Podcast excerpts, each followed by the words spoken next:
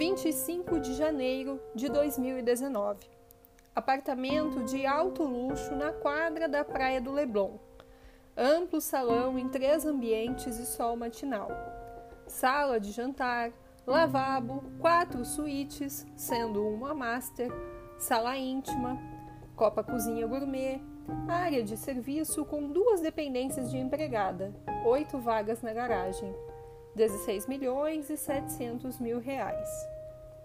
Visto aqui do alto, o bairro não difere muito de uma favela. A barra funda de edifícios sem telhas lembra um amontoado de caixas de sapato destampadas, numa sapataria revirada em dia de liquidação. Nos seus recintos, porém, durante anos cheguei a ser feliz.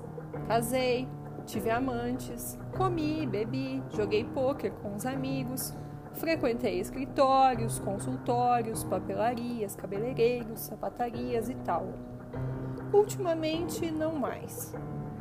É como se eu viesse de uma temporada fora e, na minha ausência, o restaurante tivesse virado uma farmácia a farmácia um banco, o banco uma lanchonete, e a população tivesse sido substituída por outra que me torce o nariz, como a um imigrante, um pobretão. Mal sabe essa gente que nos últimos anos morei na avenida mais nobre do bairro com a bela Rosane, que também já virou outra e que hoje, de certo, me considera um estranho da última vez que a Rosane me dirigiu a palavra, foi para dizer que me tornei um tipo antissocial. Antissociais éramos nós dois até outro dia. Éramos um casal recluso nos anos dourados do nosso breve casamento.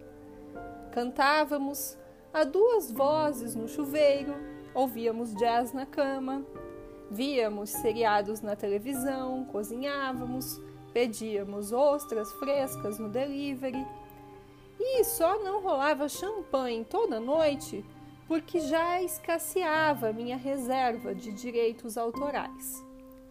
Na mesma sala em que eu escrevia no computador, ela instalou uma prancheta para desenhar seus projetos de decoração, ou arquitetura de interiores, como preferia. Saía sozinha, apenas vez ou outra para visitar os seus clientes. Assim como eu, perambulava sós nas dunas atrás de inspiração. Não sei quando foi que ela começou a achar que me faltava ambição, que eu deveria assinar colunas de um grande jornal, que meus livros encalhavam porque não tinham punch e por fim me acusou de ter ciúmes do seu sucesso profissional. Acho que foi quando se meteu a decorar a casa do atual affair, um velho que fez fortuna com soja na Amazônia, então casado com uma mulher da sociedade. Ainda durante nosso casamento, eu já os via lado a lado em fotos de revistas. A Rosane, o velho, a Corna e um monte de caras conhecidas, participando de cerimônias e festas cívicas para as quais nunca fui convidado. Ainda que fosse, não iria. Nem sapatos dignos eu teria para ir ao Copacabana Palace, ao Country Club ou à mansão do velho no Cosme Velho. Se eu fosse e encontrasse a Rosane, mesmo sem desejo, seria capaz de lhe tascar um beijaço na boca para o coroa e todo mundo ver. Trecho do livro Essa Gente de Chico Buarque.